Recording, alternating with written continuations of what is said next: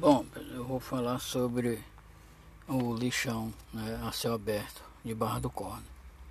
Bom, eu sou Miguel, faço biologia né, na UFMA Polo de Barra do Corno. Bom, vamos falar sobre o lixão de Barra do Corno. Para quem não sabe, ele fica nas margens né, da MA 272, que liga Barra do Corda a Fernando Falcão numa localidade, né, o bairro Sujapé, bem próximo ao Rio Corda. Se vocês olharem as margens da estrada, é toda suja, do, dos dois lados. E por que que isso ocorre? Toda essa sujeira é devido ao transporte inadequado do lixo, em caminhões com caçamba ou carroceria.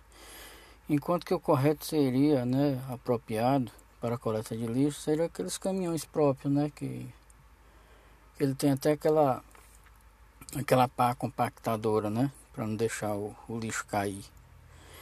Mas esse não é o pior dos males, né? O problema maior é o próprio lixo, que é, que é depositado em local inadequado, a céu aberto, inclusive com descarte de lixo hospitalar. A população também tem lá sua parcela de culpa por que, que eu digo isso? Quando a prefeitura convida a população a colaborar com a coleta seletiva, separando lixo orgânico, de vidro, plástico, metais, e a população simplesmente não faz isso, né? não, não faz a separação. Isso torna inviável né, para a prefeitura continuar com esse serviço de coleta, tendo inclusive que cancelar o contrato né, com a empresa ambiental, porque não vai ficar pagando um serviço que não é executado. Mas vocês é, também já devem ter percebido que nas margens de rios e lagos estão cheios de garrafa PET. Elas, elas podem passar é, milhares de anos né, para se decompor na, na natureza. Essas garrafas poderiam ser recicladas né, para produzir outros materiais, recipientes e etc.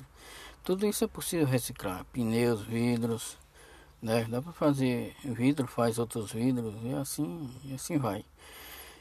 E, com relação à Lei 12.305 de 2010, que trata dos resíduos sólidos, ela em Barra do Corda não está sendo respeitado. O que diz sobre o aterro sanitário?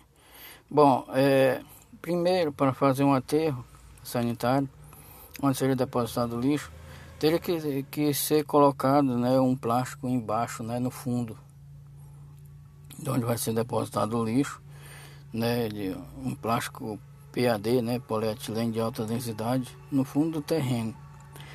Né, esse plástico, né, para impedir que o chorume penetre no subsolo do lixo e atinge e atinja a água, né, que fica embaixo do, do, do terreno, né, lençol freático.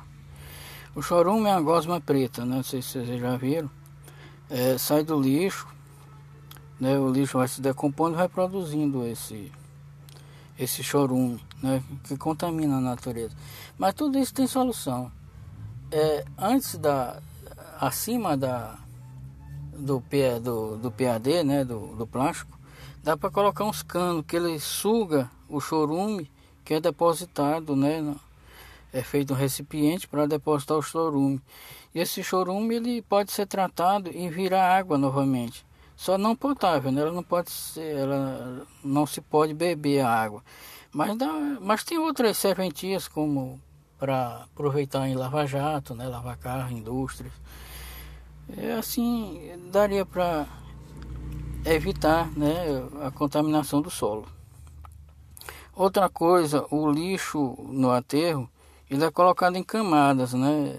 É, cada tem uma determinada altura, é colocado uma camada de barro, né? É cercado e também o lixo, né? O lixão também é cercado, né? O aterro, né?